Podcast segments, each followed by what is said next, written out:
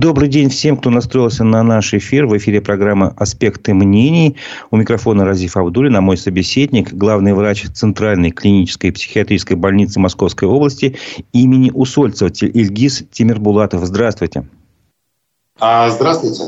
Напомню, что программа наша транслируется в Ютубе на канале «Аспекты Башкортостан». И здесь я прошу вас оставлять свои э, вопросы, комментарии, возможно. Часть из них мы используем в ходе программы. И не забывайте ставить лайки. Этим вы поддержите работу нашей редакции. Ну, поскольку, может быть, не все зрители наши знают, я вас немножко представлю. Вы меня, если что, поправите, хорошо?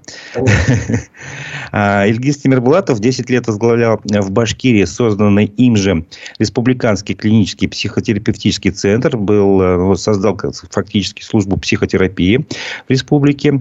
В мае этого года он был назначен главным врачом больницы, о которой я вам говорил, Центральной клинической э, психиатрической больницы Московской области. Вот. Ну, это доктор медицинских наук, профессор в, в Башкирском э, госмедуниверситете, заведовал кафедрой психиатрии, наркологии и психотерапии, имеет более 140 научных публикаций. Нигде не ошибся? Ну, более 150 уже надо. Ну, вот, время летит. Количество публикаций увеличится. Хорошо. А, ну, первый вопрос, наверное, такой логичный. Как прошли ваши первые, ну, почти полгода в Москве в качестве главного врача достаточно серьезного такого медицинского учреждения? Вы знаете, а, неплохо. Неплохо. А, на самом деле,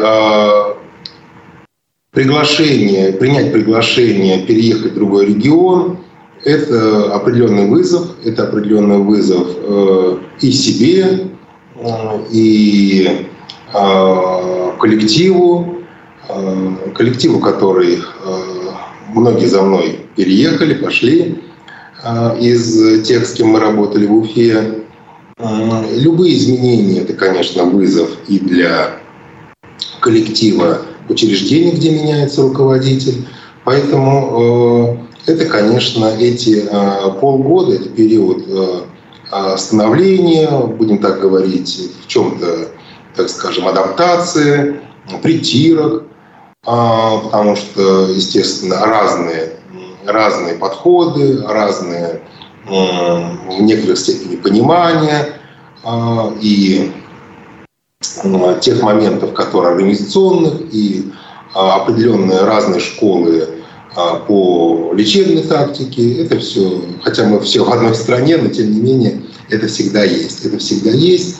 Вот. Но скажу я, э, конечно, когда я э, принимал это предложение возглавить одну из старейших, на самом деле, и известнейших таких вот знаковых больниц а, Московской области, а, по сути, она находится в центре Москвы.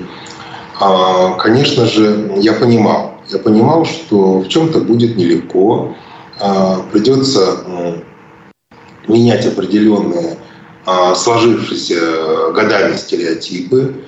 Вот. Ну и, и это я понимал, и, собственно говоря, с этим и столкнулся. Вот. Но каких-либо таких э, неожиданностей, будем так говорить, э, не было, потому что, естественно, было понимание, что будет непросто, будет непросто.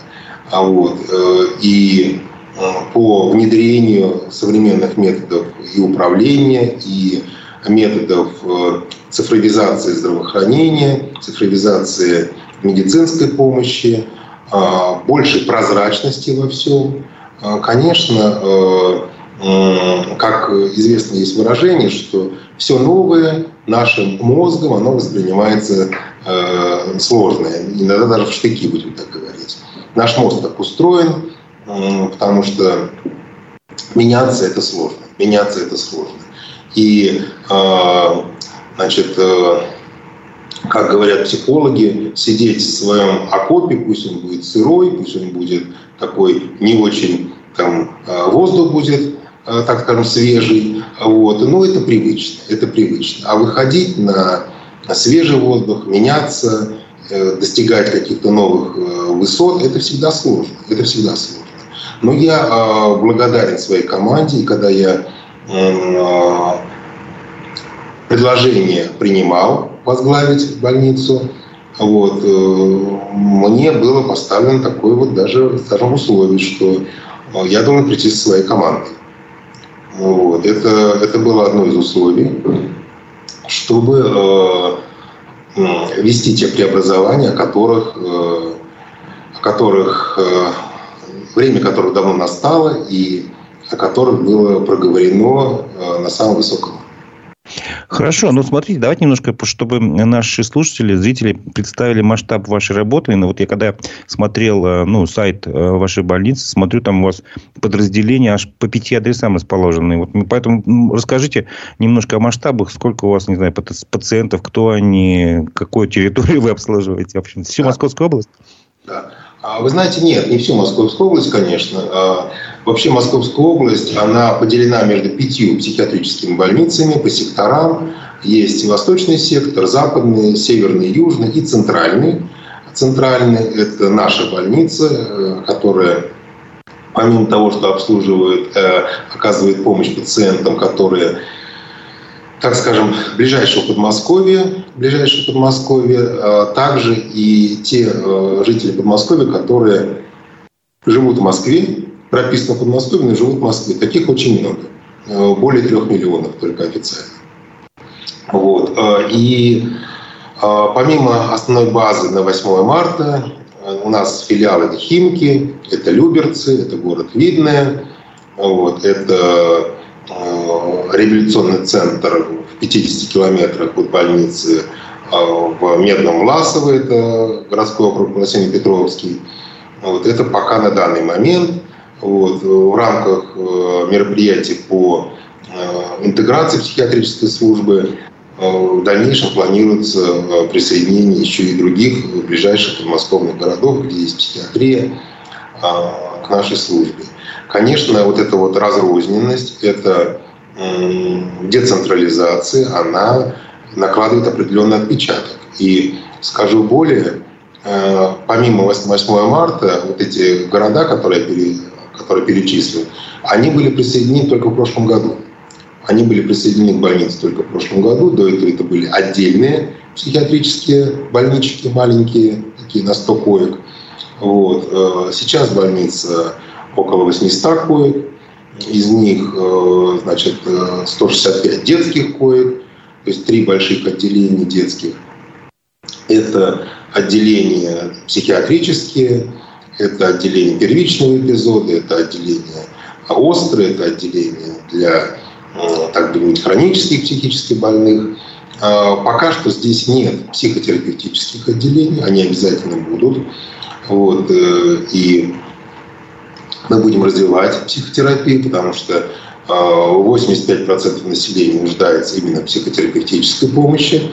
Вот, естественно, без ущерба для оказания психиатрической помощи. А, будем развивать и службу детства обязательно. А, будем формировать такой формат мать и дитя, когда будем оказывать помощь как детям и открывать новые отделения – а их э, будет еще три новых отделения, которые будем открывать детских. Вот. Также будем открывать психотерапевтическое отделение для мам, потому что ну, ни для кого не секрет, что э, мама, которая подчас, к сожалению, одна воспитывает э, больного ребенка, особенного ребенка, часто сильная половина человечества оказывается в данном случае слабой и уходит из семьи, не выдерживая, и все идет на маму. И вот, конечно, они нуждаются в психологическом сопровождении. Конечно, они нуждаются в общеукрепляющей терапии, в физиотерапевтическом лечении. И, конечно же, психолого-психотерапевтическая помощь, она должна оказываться как можно ближе к тому а, месту, где и ребенок лечится. То есть мама отводит ребенка на лечение и в это время сама получает также весь комплекс э, лечебной помощи. Ну, и не психиатрической, конечно, а психотерапевтической помощи, подчеркну.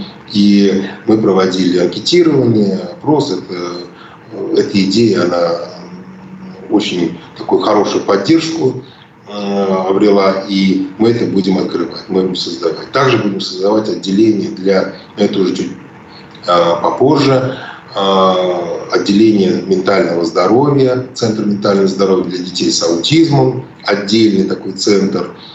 со всем, всем спектром помощи, который необходим.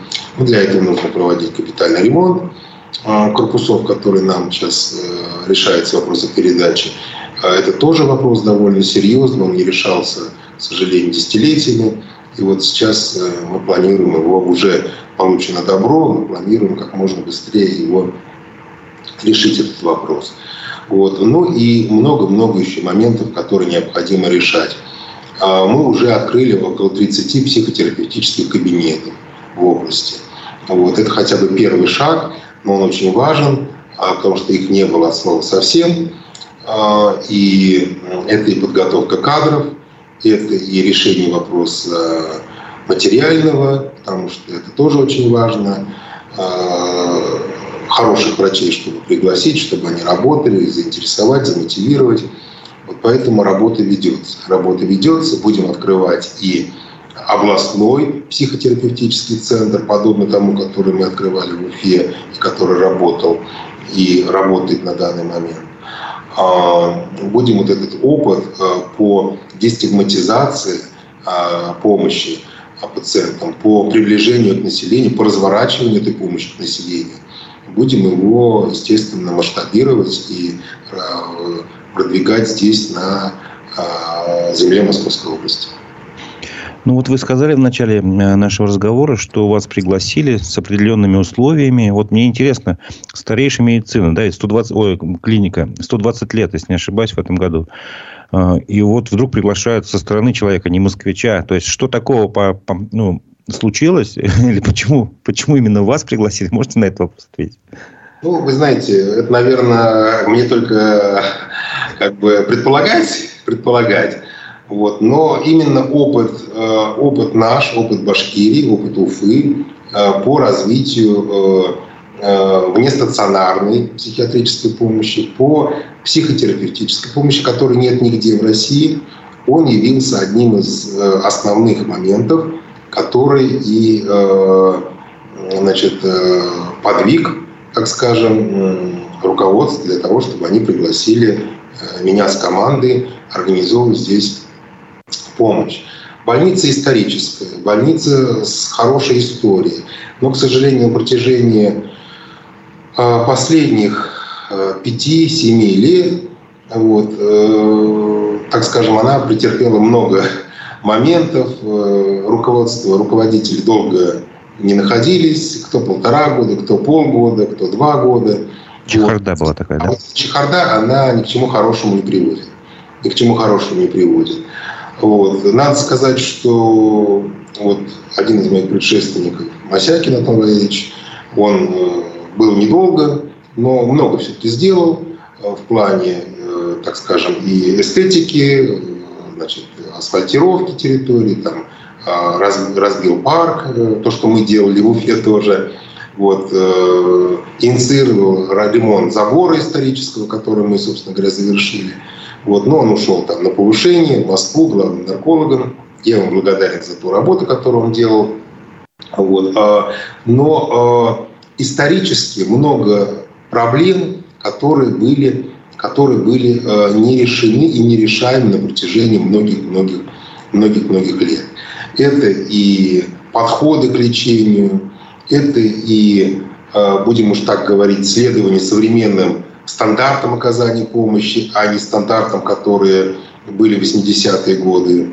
Вот. Э, до тот период они были э, передовыми, но прошло, извините, 40 лет, и надо, надо, надо меняться, и время требует изменений. И когда э, с докторами работаешь, объясняешь разъясняешь тактику лечения, что есть и банальные новые препараты, которые не совсем новые, которые уже которым 10 лет и 20 лет, а откровенно не только аминозин и галоперидол, вот, и сталкиваешься с тем, что вот эти хорошие препараты, а все остальное современное это от лукавого. Вот. Опять же, не, не, не принятие нового, да, получается, какого-то? Да, да. Вот, это, конечно, есть. Это, конечно, есть, и это во всем. Это во всем и в принятии цифровизации, и в принятии электронных э, медицинской документации.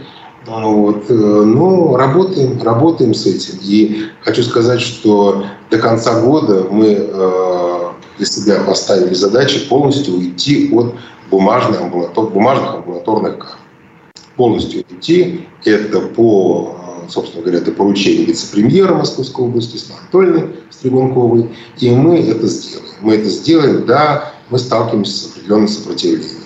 Вот. Но все э, правовые вопросы решены, вот, э, и мы, мы это делаем. А далее, на следующий год мы планируем перейти к э, электронной истории болезни, полностью электронной истории болезни.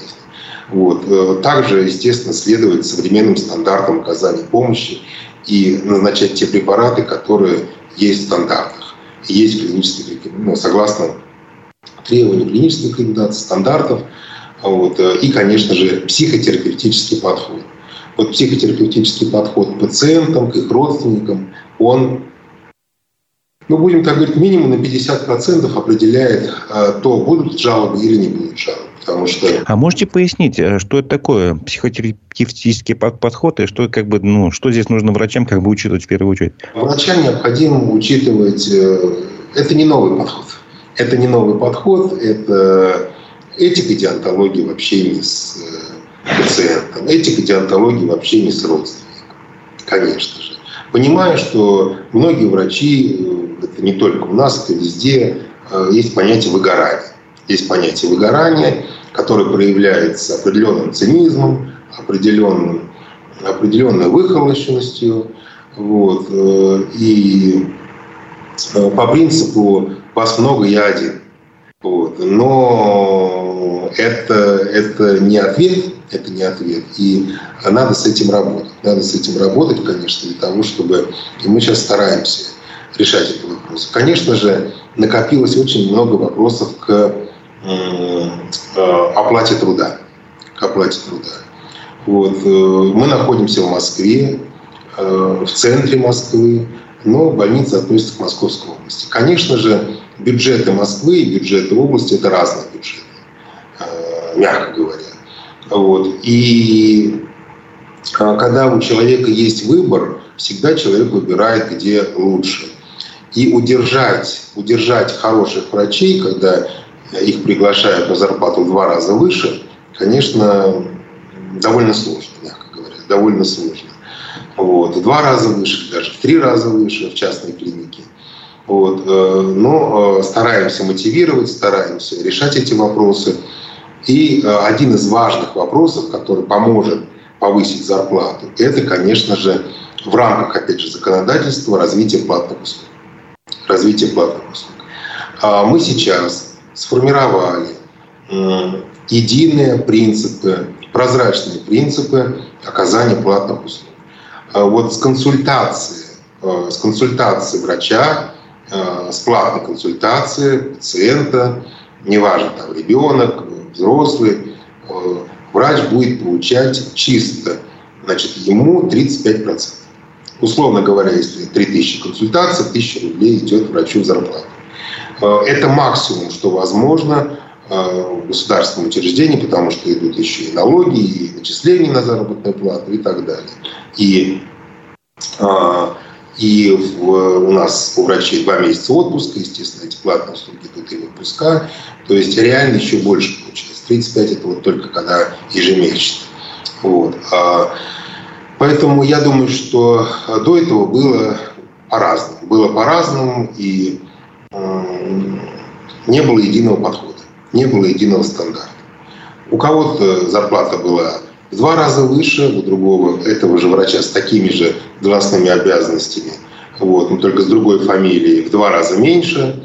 Вот, естественно, мы приводим в соответствие. Приводим в соответствие, а, опять же, опираясь на дорожную карту. Есть такое понятие дорожной карты заработной платы. То есть мы не должны не меньше, мы можем больше, но если мы к концу года нас денег не хватит, э, нас просто нас спросят за это. Вот, поэтому э, мы придерживаемся дорожной карты, но э, надеемся, и уже это э, вопрос он пошел, с тем, чтобы у нас заинтересовывать и мотивировать врачей на платные услуги. Вот, mm-hmm. На официальные, почему, почему платные услуги. Конечно, некоторые сотрудники говорят, что, вы знаете, а я самозанятым оформился, и у меня я плачу 6%. Зачем я буду 35%? Как мне это невыгодно. Мне выгоднее получать 94%. Ну, на что я говорю, да, конечно.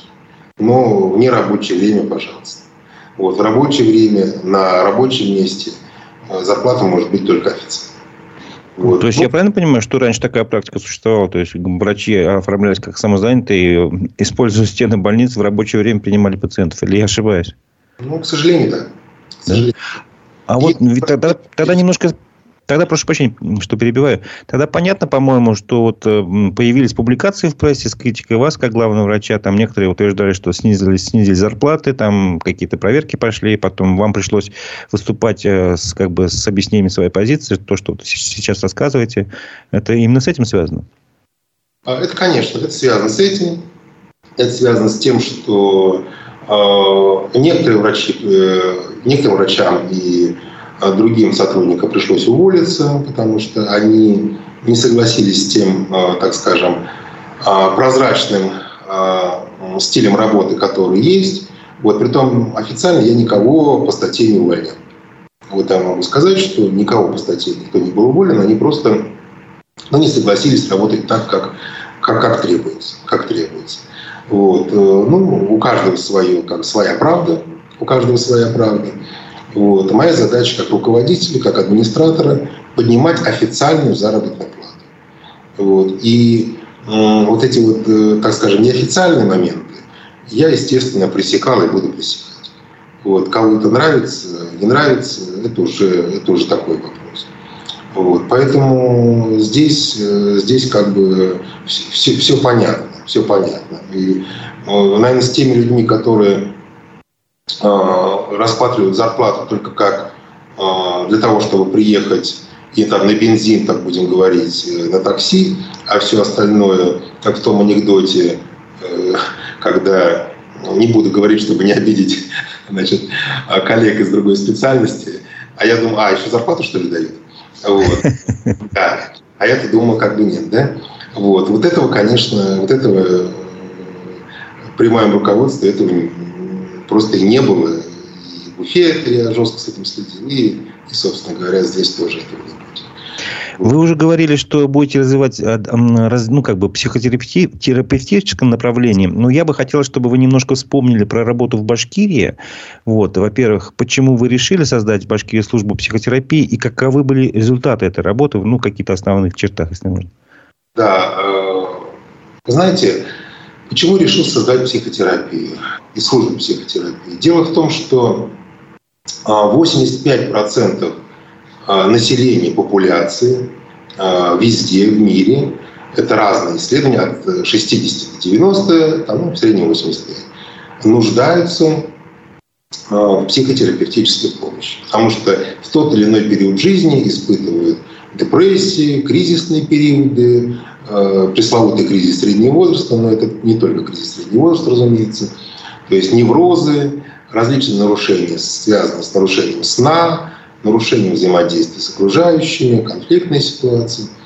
Вот. А современная российская служба охраны психического здоровья и психиатрии, она заточена на оказание помощи 5% населения с тяжелыми психическими расстройствами. Вот именно 5% с тяжелым психическим расстройством. В итоге большая часть, 85% населения, она оказывается бездоступной, а, без, бездоступной специализированной помощи. У кого есть деньги, конечно, идут к частным, к частным специалистам, а, значит, и оказывают там помощь, но опять же, а, частник частнику рознь, есть замечательные специалисты, а есть и, так скажем, шарлатаны и проходимцы. Вот. Но, тем не менее, такая там помощь, так будем говорить, она оказывается. А люди, у которых э, все-таки с финансами ограничено, естественно, они не могут себе позволить эту помощь. И, а в государство они идти боятся, потому что учет, вот, потому что, соответственно, значит, попасть в компьютер, как обратиться к психиатру, э, и с последующими всеми социальными, так будем говорить, ограничениями.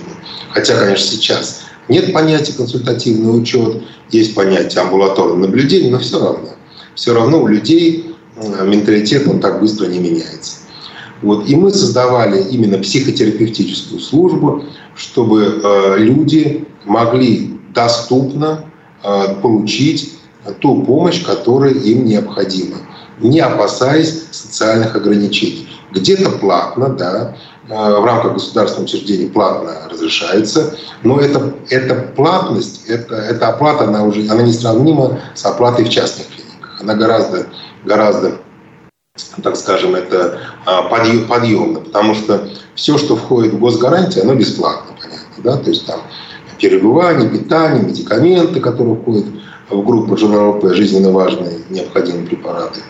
А то, что не входит, оно платно, но оно, так будем говорить, по госрасценкам. То есть э, люди могут позволить себе.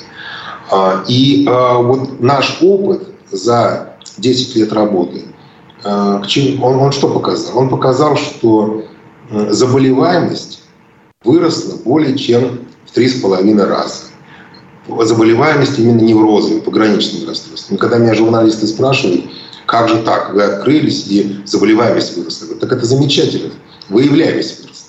Выявляемость. Ну, раньше это вообще не, не регистрировалось и никак не лечилось, условно говоря, правильно понимаю? Ну и нет, и нет. Это как э, сейчас э, часто наркологические больные. Официальная статистика, все замечательно. Все снижается, и алкоголизация, и наркотизация.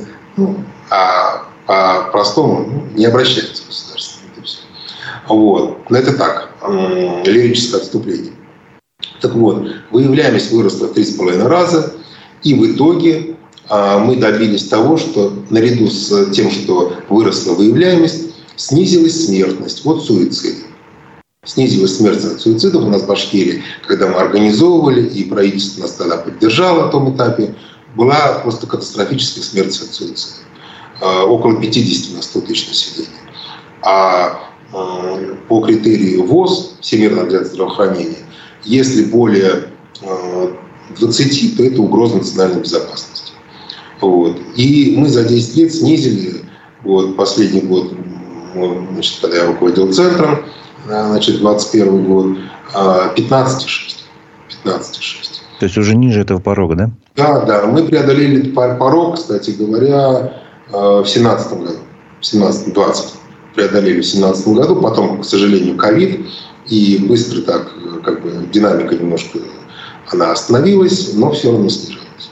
Все равно снижалась. И вот работа по профилактике, в том числе суицида, потому что вот по той же Московской области по итогам прошлого года сожалению, рост э, детско-подростковых суицидов в два раза.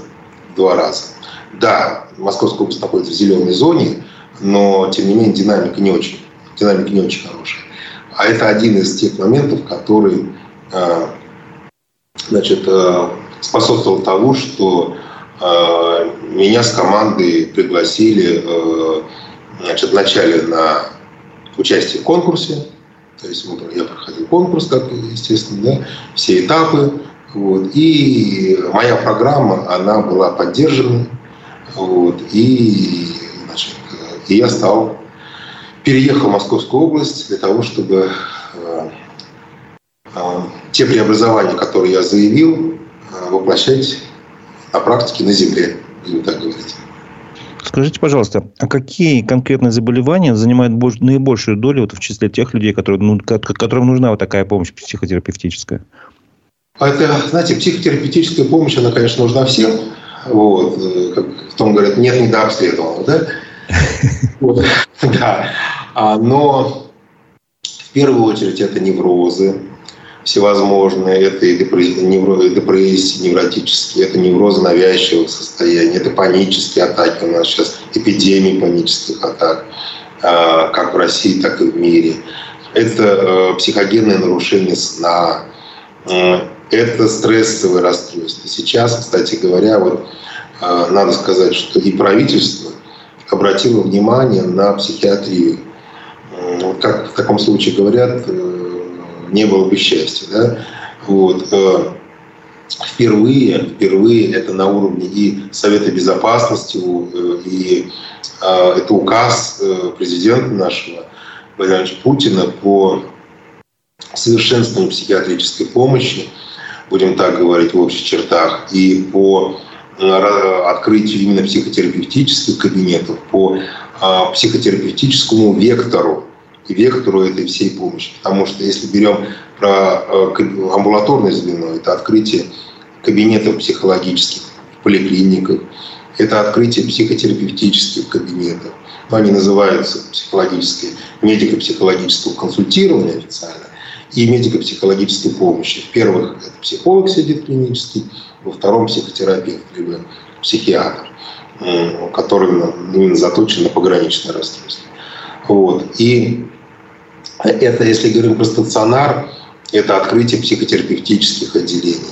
В прежнем э, порядке вот такого э, жесткого направления на именно психотерапевтический вектор его не было.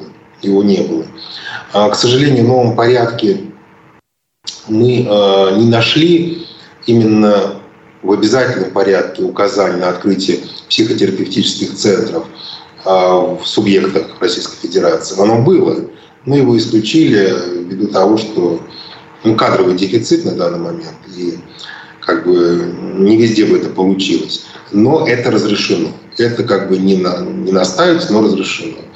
И поэтому вот, э, Башкортостан и Уфа, э, по сути, есть первым таким пионером еще задолго до нового порядка э, по э, разворачиванию и э, функционированию психотерапевтической помощи. Помощи людям не сумасшедшими, простыми словами, если говорить, то есть э, не тем, которые там шизофрения, а тяжелые э, психические расстройства в виде там, деменции, других органических нарушений, вот, а люди, которые страдают пограничными, которых больше всего, и которые, подчеркну еще раз, э, в сложившейся до сегодняшнего дня практике исторической российской психиатрии, они оказывались, по сути, многие из них, многие из них оказывались за бортом оказания помощи в силу стигматизации. И вот мы стигматизацию сейчас, э, как говорится, ломаем, и э, психотерапевтические и кабинеты, и отделения, и сам психотерапевтический подход, мы его внедряем и будем внедрять э, в данный момент по всей Московской области. Ну, естественно, в первую очередь э, той больницы, которую я возглавляю, больницы имени Усольца.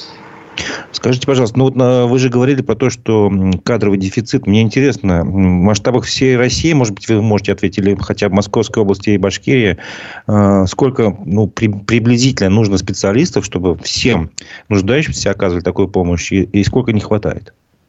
А, вы знаете, кадровый дефицит психиатров, он, к сожалению, очень серьезный.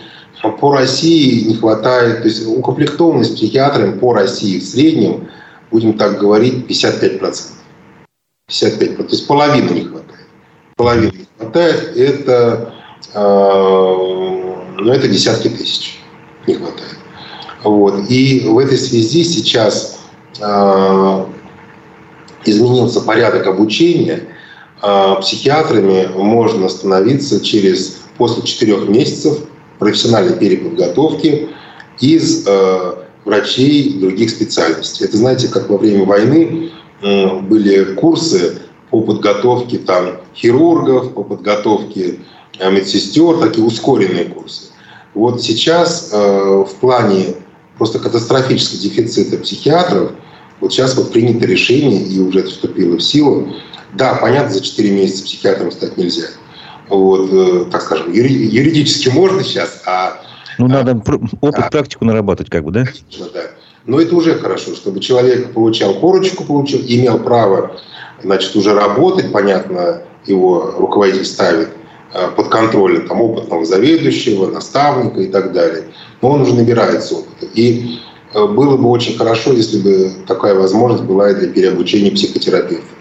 Вот пока этого нет, мы надеемся, что вот, э, в ближайшее время эти изменения вступят в силу, потому что э, большая часть пациентов, которые обращаются, они же обращаются куда? Они обращаются к неврологам, к терапевтам, они обращаются с различными состояниями им ставят там нейроциркуляторную дистонию, вегетососудистую дистонию, там другие состояния, кардионевроз, остеохондроз и, и, прочее, да, и прочее. Головная боль, неясная этиология. Вот. А если бы у нас в каждой поликлинике был психотерапевт, мы сейчас э, в Московской области стараемся это сделать, будем это делать, территориальный психотерапевт будет находиться не в диспансере психоневрологическом, а именно в поликлинике, как и детский специалист, чтобы, опять же, дестигматизировать, чтобы люди не боялись. В диспансер не каждый пойдет. Вот. Как бы его ни назови, там, Центр психического здоровья, как угодно. Вот. Диспансер – диспансер. Вот поэтому мы будем специалистов, которые нацелены на пограничную психиатрию и на оказание помощи детям, именно дислоцировать в поликлиниках. поликлиниках. И, конечно, э, все поликлиники мы не сможем таким образом э, оснастить и э, значит, укомплектовать психотерапевтами, потому что просто их нет. Вот мы очень надеемся, что кадровый дефицит мы постепенно, если у нас будут изменения в требованиях переподготовки, то мы их сможем. Так же, как сейчас э, мы усиленно укомплектовываем э, психиатрами. Почему это происходит? А, потому что ну, психиатрия – это такое направление, которое, во-первых, не каждый пойдет. Во-вторых, оно, ну, сейчас мы живем, так скажем, вроде в капитализме или как-то не, не сильно прибыльное. Не сильно прибыльное. И вот э, я работаю на кафедре, сейчас я работаю на кафедре в Москве, профессор кафедры психотерапии РМАПО. Вот, мы сталкиваемся с тем, что куда идут молодые, заканчивают вот, молодые люди, студенты после э, института, после университета. Они идут больше там э, в дерматологи, с последующим косметологи, в пластические хирурги, там в урологи, проктологи, гинекологи, ну вот э, специальности, которые как бы в обывательском понимании более выгодны, так будем говорить, более прибыльны. Вот. А в психиатрию это не так много идут. Вот. И это характерно для всего мира. Когда я был на стажировках в других странах, то же самое. То же самое. Я удивился, что укомплектованность та же примерно в, казалось бы, таких экономически развитых странах э, укомплектованность похожа 50-60%, а детскими психиатрами э, еще меньше, еще меньше, не буду называть страну. Э, вот, одна из таких акул капитализма, где, казалось бы, и медицина самая дорогостоящая, вот, и врачи самые оплачиваемые. Так вот, там укомплектованность 18% детским психиатрам. Вот. И э, они вышли из ситуации, э, там лечащим медиком может быть э, значит, человек со средним образованием, медсестра. Вот. А доктора приглашают, как у нас, профессора. Вот. На, на, качестве, на качестве помощи это разве не сказывается? Ну, конечно, сказывается. Конечно, сказывается. Но вот, казалось бы, как говорится, вот, э, страна, где декларируется самый высокий уровень и самая дорогостоящая медицинская помощь. Вот. Э, поэтому это проблема везде. Это проблема везде. Э, вот. И сейчас с послаблением в обучении психиатров я надеюсь, что мы этот вопрос сможем решить. Еще каким образом будем решать этот вопрос? Это, конечно же, решение вопроса не доводить пациентов до стационара, будем так говорить.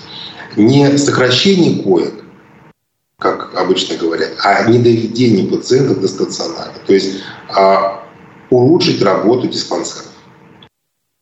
А, будем открывать отделение неотложной помощи при диспансерах, как при поликлиниках. То есть а, в период работы диспансера, если поступает вызов, скорая передает диспансер, и врач, который знает этого пациента, он на участке, а не врач, который первый раз его видит, он к нему поедет, и, э, скорее всего, не будет его госпитализировать, а там сделает ему инъекцию, с родственником переговорить, чтобы э, пришел э, на дневной стационар этот пациент, либо, значит, с ним по-другому работать, чтобы просто не загружать койки.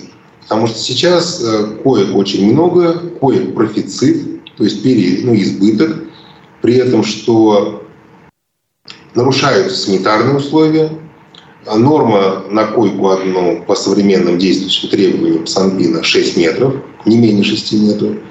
А, к сожалению, в Московской области 4. 4 метра.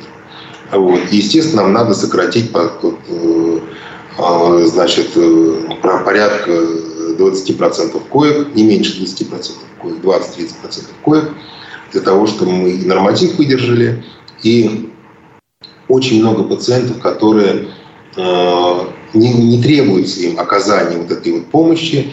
Это пациенты уже хронические, которые, по сути, должны находиться в интернате, а не на дорогостоящей медицинской койке, такими уже исходными состояниями тяжелых психических расстройств, вот, там, где больше нужна социально-реабилитационная помощь, а уже не медикаментозная помощь. А, и будем сокращать экстренную госпитализацию. К сожалению, сейчас э, по Московской области больше 85% поступивших в стационары – это по скорой помощи. Это экстренно. По сути, Московск, психиатрия Московской области работает как пожарная команда как пожарная команда. Тушит пожар то тут, то там. А не, не выстроена стройная работа, а, алгоритмы работы диспансера. По федеральным рекомендациям, рекомендациям Института Сербского, это федеральный институт психиатрии и наркологии, только до 30% должны госпитализироваться экстренно. Остальные в плановом порядке. И вот это работа диспансера. Конечно, работа диспансера связана и с кадровым обеспечением. Нехватка кадров, и они толком не работают, да, как нужно было бы. Но вот с этим совсем будем работать. Уже могу сказать, что по своей больнице мы восполнили дефицит кадров за эти полгода, по крайней мере, по врачам. Восполнили дефицит кадров. Вот. И не только за счет уфимцев, так бы не говорили то, что пишут, а мы привлекли врачей из э, ближайших регионов. Это Рязань, это Тула, это Тверь, Кострома и другие города. Мы их э, смогли заинтересовать. Понятно, что э, москвичей мы пока эти зарплаты наши не можем заинтересовать, вот, но работаем над этим.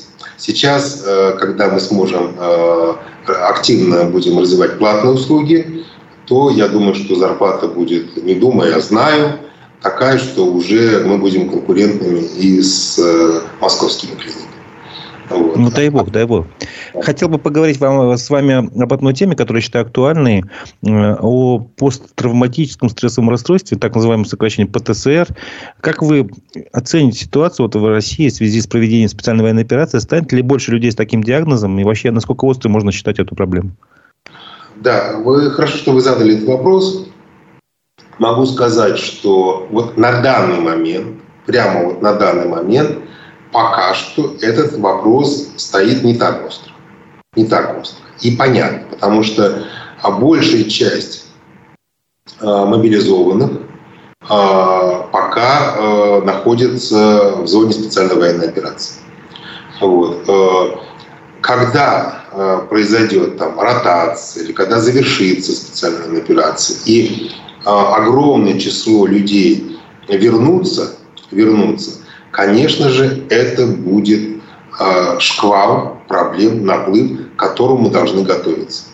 Сейчас а, в остром да, периоде человек, который военный, который боец, или который мобилизованный, который прошел через, условно говоря, огонь и воду, он с точки зрения психологии, он не готов идти к психологу, вот. И мы работаем с фондами, защитники Отечественного фонда Московской области.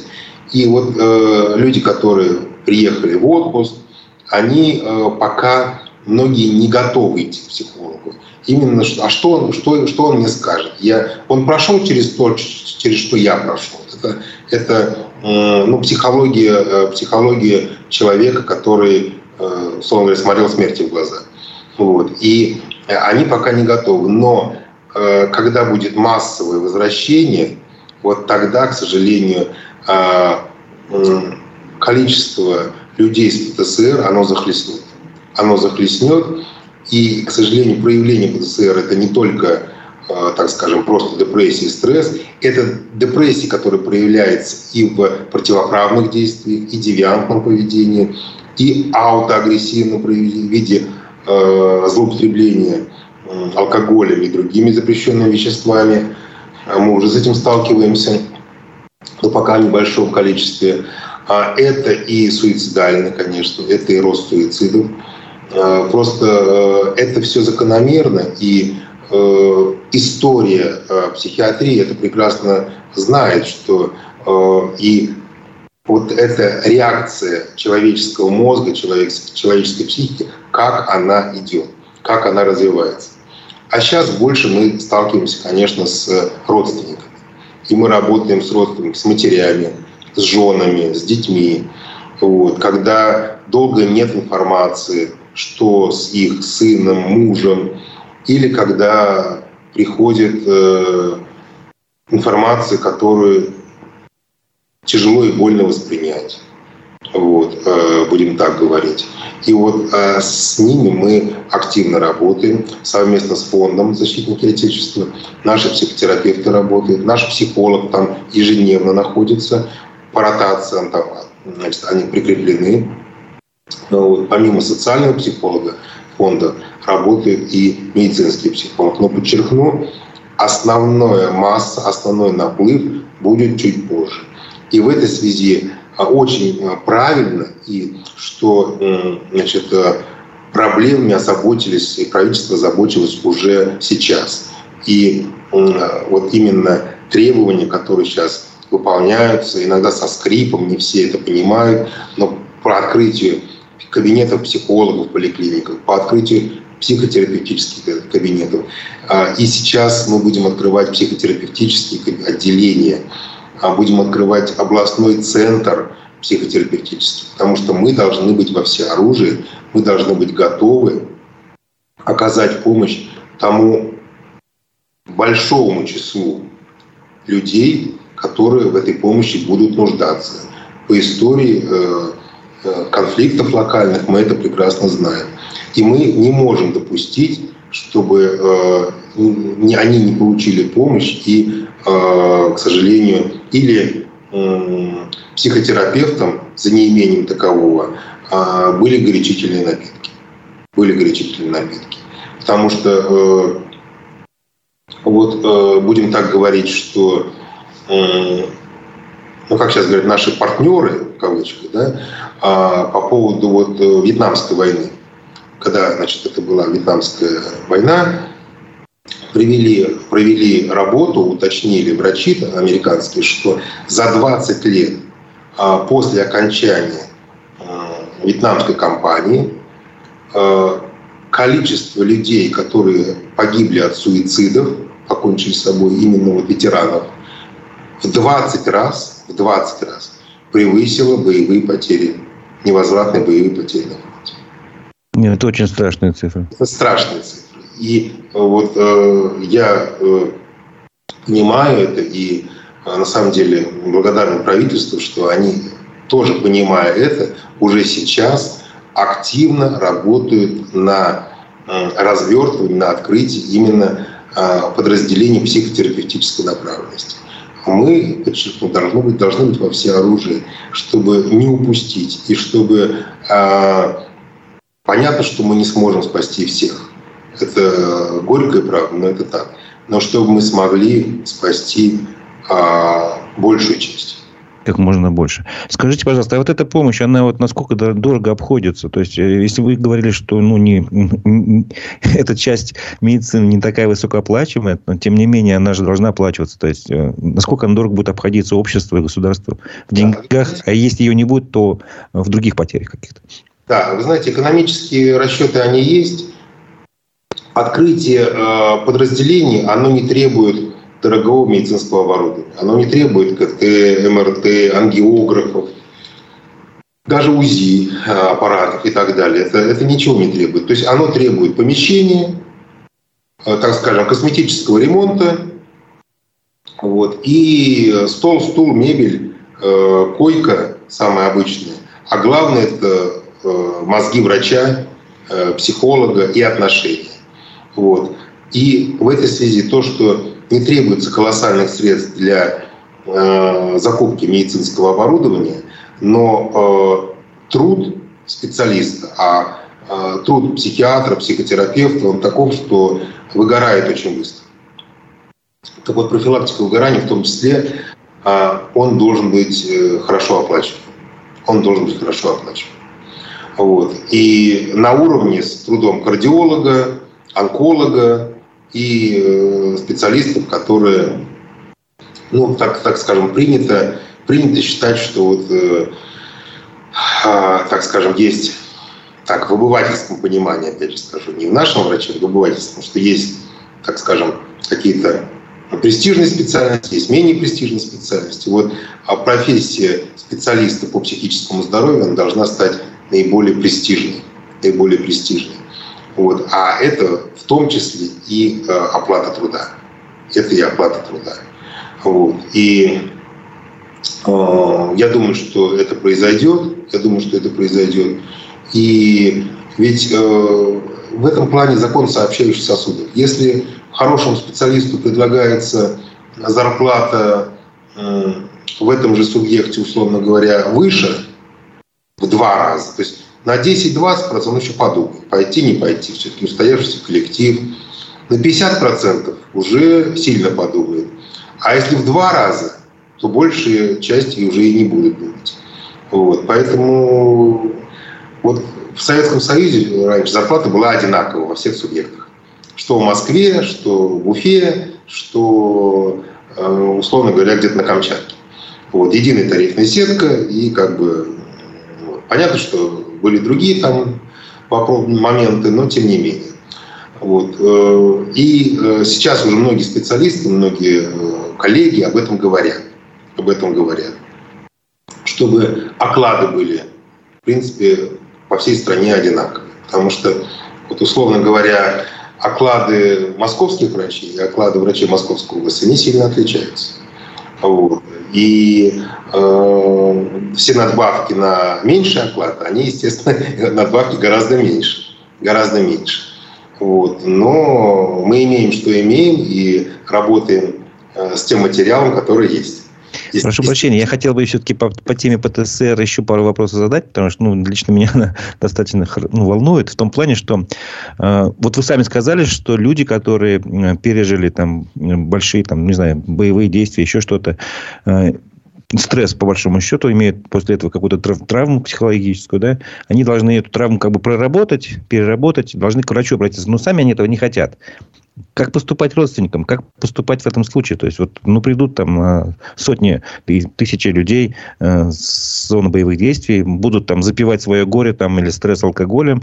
Может быть, кто-то будет поднимать руку на свою женщину, на жену там, и так далее. То есть, а, это же такая большая социальная проблема. Вот как действовать в случае, когда люди сами не осознают, что они ну, больны, условно говоря? Да. Ну, здесь это вопрос очень сложный. Очень сложный вопрос, потому что э, психиатрическая помощь, Психотерапевтическая помощь, она регламентируется законом. А, и э, по закону только добровольно. Не добровольно только в тех моментах, когда представляет человек опасность себе, окружающим, и то при наличии тяжелого психического расстройства. Вот. Э, Тут такой вопрос, то есть той шизофрении. Когда мы говорим про ПТСР, здесь э, работа должна строиться немножко по-другому. Работа строится, и мы сейчас работаем, а, организуем школы родственников, школы для родственников, где объясняем симптомы, какие могут быть. То есть если любимый человек пришел, и он изменился, а, естественно, человек, который возвращается с горячих точек, он уже, это не тот человек, который туда пошел. Это человек, изменившийся. Назовите изменения характерные. Да. А, они разные они разные, но бывает э, нетерпимость, резкость, э, решение, склонность принимать решения, так скажем, э, быстро, быстро принимать решения. То есть у людей, которые прошли э, на волоске от смерти, у них э, меняется, э, меняется психология, то есть они, многие, э, мир становится черно-белым. Потому что вот в, вместе в районе спецоперации, в районе боевых действий э, есть враг, есть свой, есть чужой, есть свой, да, есть враг, есть друг, как бы, ну, относительно по э, границе. Идет. Ну, простая система координат такая. Простая система. А на гражданке уже бывает совсем все по-другому. То есть тут уже много, много нюансов, много аспектов. И вот, а человек продолжает жить вот этой простой системой координат. А, ты мне друг или ты мне враг. Вот. А, среднего не дано. И вот с этой системой координат э, адаптироваться бывает практически невозможно. Вот. И а, родственники, жены, матери должны это понимать. И потихоньку, ласково, э, по ситуации, когда есть возможность, объяснить, что э, надо пройти реабилитацию. Это первое. Второе, это должно быть, не люблю этого слова, но оно должно быть, ну, сказать, модно, да, то есть должна быть популяризация. Везде там баннеры, средства массовой информации, что а, а ты прошел реабилитацию, да, то есть это как бы вот э, само собой разумеющееся, чтобы человек хотя бы дошел. Ну ладно, раз это вот, ну давайте схожу. Так уж и а, быть. А ты вернулся к нормальной жизни, да, как бы так? Да, схожу. А уже главное зайти за компанию, а там уже дальше специалисты э, постараются проработать вопрос, чтобы было легче. Потому что ведь э, специалисты, они не, не, не враги, как э, Э, некоторые считают, да, то есть они э, помогают адаптироваться, помогают справиться с той сложной ситуацией а, адаптации к мирной жизни. И таких будет очень-очень-очень много, и а, мы поэтому мы к этому сейчас стараемся готовиться. Вопрос такой еще в связи с ПТСР. Э, по-моему, такая помощь нужна не только военнослужащим, но и другим категориям граждан. Да? Э, Все-таки травмы, стрессы происходят ну, в жизни, не знаю, подавляющего большинства, наверное. В том числе, например, такая категория, как дети-сироты. Ведь они пережили горе, потеряли родителей. Кто-то даже при живых родителей оказался в детдоме, ну, сейчас по-другому называется, в социальном приюте. То есть, потерял обычную среду обитания, семью потерял. Это большой стресс. А вот им, они не оказались ли, вот мне, как мне кажется, может быть, я ошибаюсь, им мало внимания в этом плане оказывается, нет? Вы совершенно правы. Вы совершенно правы. И а, незащищенные, так будем говорить, или а, уязвимые, уязвимые слои населения, они, конечно, нуждаются в помощи.